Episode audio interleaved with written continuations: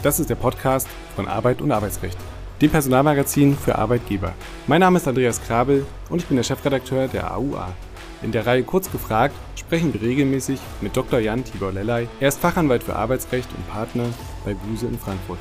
Unternehmen verstärken ihren Fokus auf ESG, Environmental, Social, Governance. Denn eine ESG-Strategie ist unverzichtbar. Haben Unternehmen diese nicht, kann dies zu Bußgeldern, Reputationsschäden und sogar negativen Geschäftsauswirkungen führen. Auf dem Kongress Arbeitsrecht 2024 klärt Dr. Marc Spielberger, Fachanwalt für Arbeitsrecht, über arbeitsrechtliche Themen in diesem Bereich auf. Sichern Sie sich Ihr Ticket auf www.kongress-arbeitsrecht.de, um diesen und weiteren Vorträge nicht zu verpassen.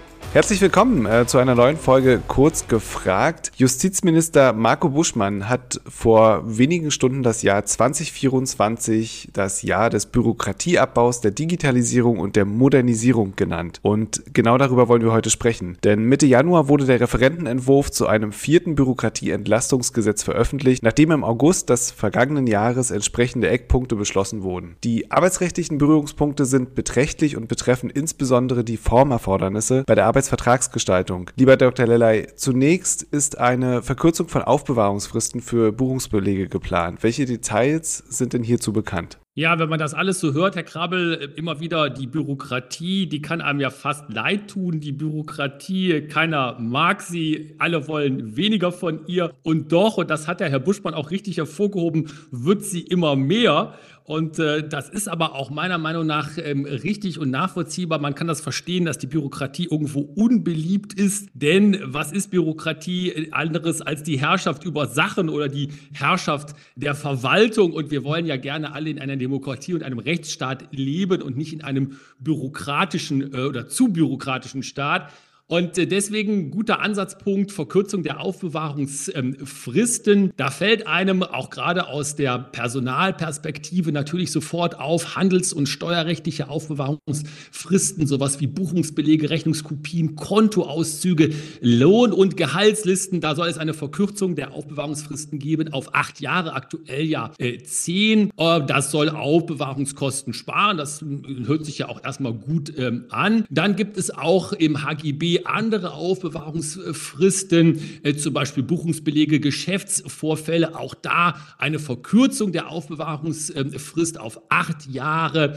Allerdings äh, dann kleiner Wermutstropfen, äh, handelsrechtliche Aufbewahrungspflichten wie Handelsbücher, Inventare, Eröffnungsbilanzen und so weiter. Da soll es wohl bei dem jetzigen Stand bleiben. Das hieße dann also weiterhin zehn Jahre wäre da aufzubewahren. Dann gehen wir mal weiter in der Liste ähm, der beschlossenen Sachen beziehungsweise der Sachen, die in dem Entwurf stecken. Was verbirgt sich hinter der Formulierung Maßnahmen zur Förderung der Digitalisierung? Das kann ja im Prinzip alles sein. Das kann alles sein. Äh, Digitalisierung ist ein Buzzword, wie man das ja auch neudeutsch so ein bisschen sagt. Allerdings gefällt es mir gut. Ich mag Digitalisierung, denn die hilft ja, wenn sie richtig kommt, den Menschen. Und ich glaube, so meint das ja auch unsere Regierung.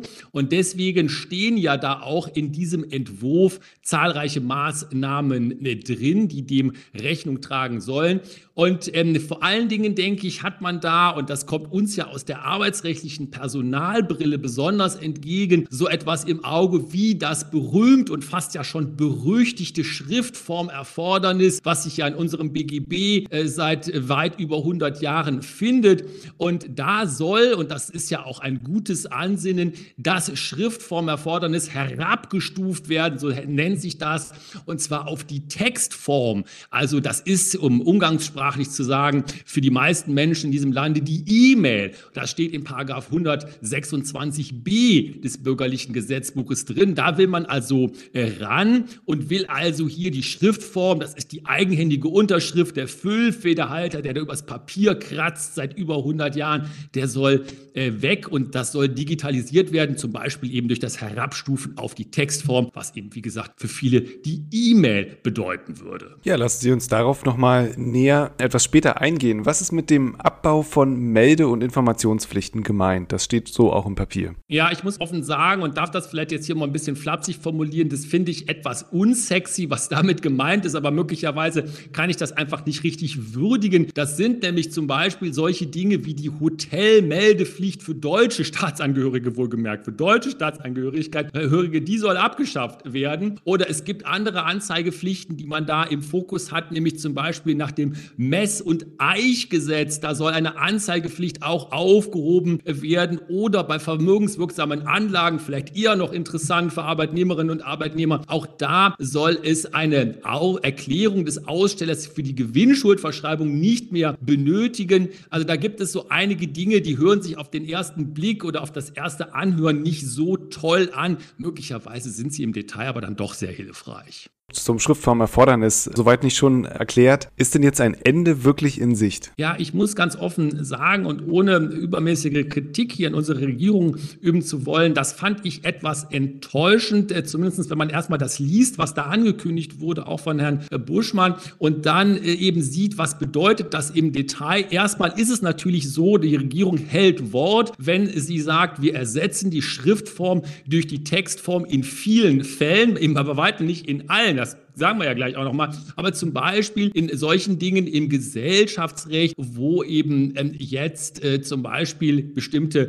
Maßnahmen von Gesellschafterversammlungen auf die Textform in der Dokumentation heruntergestuft werden sollen oder zum Beispiel, jetzt sind wir mehr im Arbeitsrecht, bei Elternzeit, Anmeldung und Antrag auf Elternzeit, die Teilzeit in der Elternzeit, auch da soll die Schriftform wegfallen, durch die Textform soll sie ersetzt werden. Aber zum Beispiel auch wieder Arbeitgeberin-Perspektive, wenn Arbeitgeberin die Ablehnung eines Antrags auf Teilzeit in der Elternzeit umsetzen möchte, auch da soll die Textform, die Schriftform ersetzen. Das sind also so kleine Dinge. Und dann sicherlich etwas ähm, mehr für die breite Masse der Arbeitnehmerinnen und Arbeitnehmer in diesem Lande die Erteilung von Arbeitszeugnissen, Paragraph 630 BGB, die soll auch allerdings in der elektronischen Form möglich werden. Und da kommen wir so ein bisschen schon an die kleine Enttäuschung ran. Ja, das hört sich auch so ein bisschen nach Stückwerk an. In dem Zusammenhang ist natürlich das Nachweisgesetz äh, das, der, das Aufregerthema schlechthin. Können Sie die Erwägungen zu diesem Gesetz im Detail vielleicht nochmal erläutern? Ja, also das Nachweisgesetz, äh, absolut richtig, Herr Grabbel, äh, wie Sie das gerade gesagt haben, war ja, und wir haben das hier im Podcast ja auch zu Recht meiner Meinung nach äh, einige Male auch durchaus kritisch beleuchtet, war ja einer der großen ähm, Aufreger der vergangenen Monate. Monate, vor allen Dingen im letzten Jahr auch, wo ja ähm, das Nachweisgesetz in Anführungszeichen entdigitalisiert hat, da einen Teil des Arbeitsrechts, wo man nicht darauf gehofft hatte, dass man doch hier endlich von der Schriftform bei Arbeitsverträgen wegkommen könnte, zum Beispiel zur elektronischen ähm, Form. Und da äh, ist dann eine Enttäuschung eingetreten, erstmal, wo man gesagt hat, naja gut, also das ist eben nicht äh, möglich, sondern da gibt, äh, wollte man also und hat das ja auch bei der Schriftform belassen. Und jetzt ist das Ganze, und jetzt kommen wir wieder näher noch an die Enttäuschung ran, denn im Nachweisgesetz eben jetzt eine Regelung geschaffen werden, wo eben auch die wesentlichen ähm, Vertragsbedingungen allerdings dann eben auch mit der elektronischen äh, Form in Anführungszeichen dokumentiert werden können. Und wenn man da mal ins Gesetz reinguckt und wieder ins BGB, Paragraph 126a BGB, sagt ja die elektronische Form, das ist die qualifizierte elektronische Signatur. Und das ist eben nicht die E-Mail, die Textform. Da ist also wenig digitalisiert worden oder zumindest wenig wurde dann da vereinfacht. Ja, und um es abzuschließen, was ist denn darüber hinaus vorgesehen. Genannt sind etwa Projekte zur Vereinfachung und Beschleunigung der Verwaltung. Das ist auch wieder ein schönes Wort, Ungetüm. Ähm, wurde das in irgendeiner Form konkretisiert? Es gibt äh, Konkretisierungen und da würde ich gerne, Herr Krabbel, Ihren äh, sehr, gut, Ihr sehr gutes Schlagwort, nämlich Stückwerk, würde ich aufgreifen. Zumindest erscheint mir das so. Man kann dann da so durchgehen. Möglicherweise ist es allerdings auch einfach dem Gesetz oder der Gesetzessystematik ja geschuldet. Da kann man zum Beispiel sowas rausgreifen wie Änderungen im Unterhaltsvorschussgesetz. Die sind da da ähm, vorgesehen unter diesem großen Label Vereinfachung von Verwaltungsabläufen, Klarstellungen im BEEG. Äh, da soll also auch was äh, passieren äh, oder auch eine Reform im SGB Römisch 7. Da geht es dann um so etwas wie Unfallversicherungsanzeigeverordnung und auch da soll es vereinfachte einheitliche Meldewege geben. Das muss man ja gar nicht so negativ in dem Sinne sehen, dass man enttäuscht ist. Möglicherweise ist das tatsächlich ja in der Praxis in diesen Bereichen auch eine sehr, sehr gute und sehr, sehr äh, wie soll man es mal sagen, weitreichende Vereinfachung. Es liest sich allerdings, ich sag's mal ganz offen, so ein bisschen unsexy. Ja, aber genau, besser als nichts kann man auch sagen. Sehen wir das Positive. Wann ist denn erfahrungsgemäß mit einem Gesetz zu rechnen, das die Punkte umsetzt? Beziehungsweise, wenn wir jetzt den Entwurf haben, wird der ja diskutiert, auch öffentlich diskutiert. Sind da möglicherweise Änderungen zu erwarten? Ja, ich denke, die wird man ähm, erwarten äh, müssen fast schon. Das ergibt sich meiner Meinung nach eben auch daraus, dass ja ja diese jetzt gesetzgeberische Initiative unserer Regierung einer Verbändeabfrage, wir hatten das ja auch hier im Podcast schon mal thematisiert, nachgelagert ist. Also diese Verbändeabfrage ging voraus. Und da sind doch, das zeichnet sich schon ab, einige Vorschläge, die die Verbände gemacht haben, einige vielleicht sogar untertrieben in der Zahl, viele Vorschläge, die gemacht wurden, die sind nicht umgesetzt worden. Mit guter oder vielleicht nicht so guter Begründung, kommt drauf an, aber da ist auf jeden Fall noch weiterer Diskussionsbedarf. Und wenn man jetzt jetzt mal schaut auf die Zeitachse, äh, dann denke ich, dass wir hier mindestens auf Ende diesen Jahres, also 2024 schauen, möglicherweise, das wurde auch schon gesagt, in das nächste Jahr oder das übernächste Jahr herein. Äh, dann kann man ja vielleicht sogar sich auch noch überlegen, ob es da Übergangsregelungen geben wird. Gesetzgeberischer Kompromiss ist ja auch klassisch, dass damit Übergangsregelungen gearbeitet wird. Das heißt also unterm Strich werden diese Änderungen erstmal nicht so schnell in der Rechtswirklichkeit der Arbeitnehmerinnen und Arbeitnehmer, der Arbeitgeberinnen und Arbeitgeber in Deutschland ankommen. Da bin ich mir ziemlich sicher. Das wiederum klingt sehr negativ. Was fehlt Ihnen im Entwurf insbesondere? Also wo sollte man noch nachbessern? Da sind Sie wahrscheinlich äh, auf einer Linie mit den Verbänden. Ja, ich bin auf einer Linie mit den Verbänden, äh, aber ich glaube, dass deswegen, äh, weil die Verbände da auch meiner Meinung nach einige gute Punkte rausgegriffen haben, nach wie vor, und das ist immer schon mein Petitum seit vielen Jahren gewesen, glaube ich, dass wir in dem gesamten Arbeitsvertragsbereich, also den Abschluss von Arbeitsverträgen und auch im gesamten Kündigungsbereich heute die Zeichen der Zeit erkennen sollten und da die Textform, nicht die elektronische Form, sondern es muss die Textform sein, das heißt also im wirklichen Leben die E-Mail, die muss ausreichen. Ich muss Arbeitsverträge per E-Mail schließen können, meiner Meinung nach, und ich sollte auch Kündigungen, und zwar arbeitnehmerseitige und arbeitgeberseitige Kündigungen per E-Mail aussprechen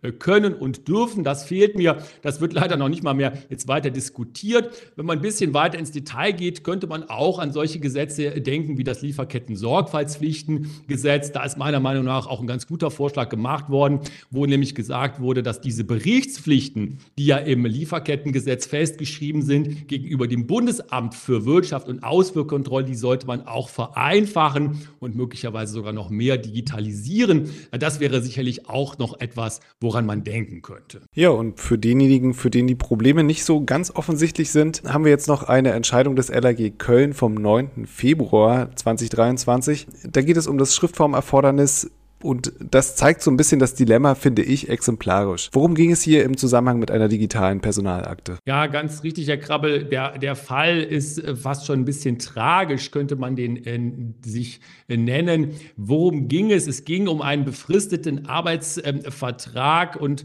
unsere Hörerinnen und Hörer, die werden sich schon denken, was jetzt kommt. Denn was ist häufig die Schwierigkeit, wenn befristete Arbeitsverhältnisse vor Gericht enden? Dann wird nämlich darum gestritten, ist die Befristung Befristung wirksam, ja oder nein? Und da war es genauso klassische Konstellation, nämlich der Arbeitgeber sagte, nein, die Befristung ist unwirksam. Und warum ist die unwirksam? Weil ihr die Schriftform nicht eingehalten habt, also die eigenhändige, eigenhändige Unterschrift. Das steht in Paragraph 14 Absatz 4 TZBFG ja drin, dass die Befristungen schriftlich im Sinne des BGB, also eigenhändige Unterschrift erfolgen müssen auf der gleichen äh, Urkunde. Und jetzt kommt es, dass der Arbeitgeberin praktisch da ihre Digitalisierung auf die Füße fiel, denn die hatte die Urkunde und die Befristung hatte die noch, allerdings eben nicht mehr im Original, sondern nur noch, in Anführungszeichen, nur noch als Scan in der digitalen äh, Personalakte. Das Original, das sagte die Arbeitgeberin auch, das haben wir vernichtet. Ja, und jetzt äh, kommen wir zum Tragischen. Wie hat das Gericht entschieden und hatte das Gericht überhaupt irgendeine Entscheidungsmöglichkeit? Ja, das Tragische ist, und ich äh, muss es äh, offen so sagen, äh, da das Gericht hat meiner Meinung nach im Ergebnis richtig entschieden.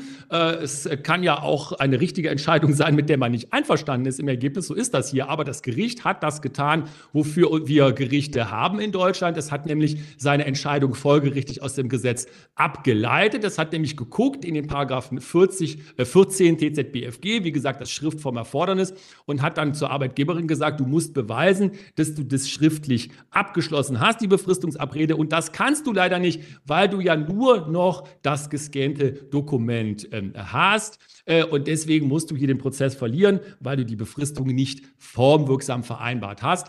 Ich denke, man hätte darauf kommen können, das LAG hätte vielleicht sagen können, na ja, in der freien Beweiswürdigung, vielleicht durch Zeugenvernehmung komme ich da drauf, dass ich die Arbeitgeberin, ähm, der Arbeitgeberin glauben kann, dass diese Originalurkunde irgendwann mal existierte, weil irgendwie ist die ja auch gescannt worden, nicht? Die ist ja nicht einfach so entstanden, dieser Scan in der digitalen Akte. Aber das ist hier leider nicht so gegangen. Und da muss man ganz ehrlich sagen, im Ergebnis ist die Entscheidung bedauerlich. Juristisch ist sie wohl aber richtig. Ja, vielen Dank, lieber Dr. Lellay, für diese Folge. Wir hören uns beim nächsten Mal. Tschüss, bis dahin. Dankeschön. Tschüss. Sie wollen Ihrem Werbespot eine Stimme geben? Melden Sie sich unter aua.anzeigen.husmedien.de und vereinbaren Sie einen Termin. Weitere Informationen finden Sie in den Show Notes.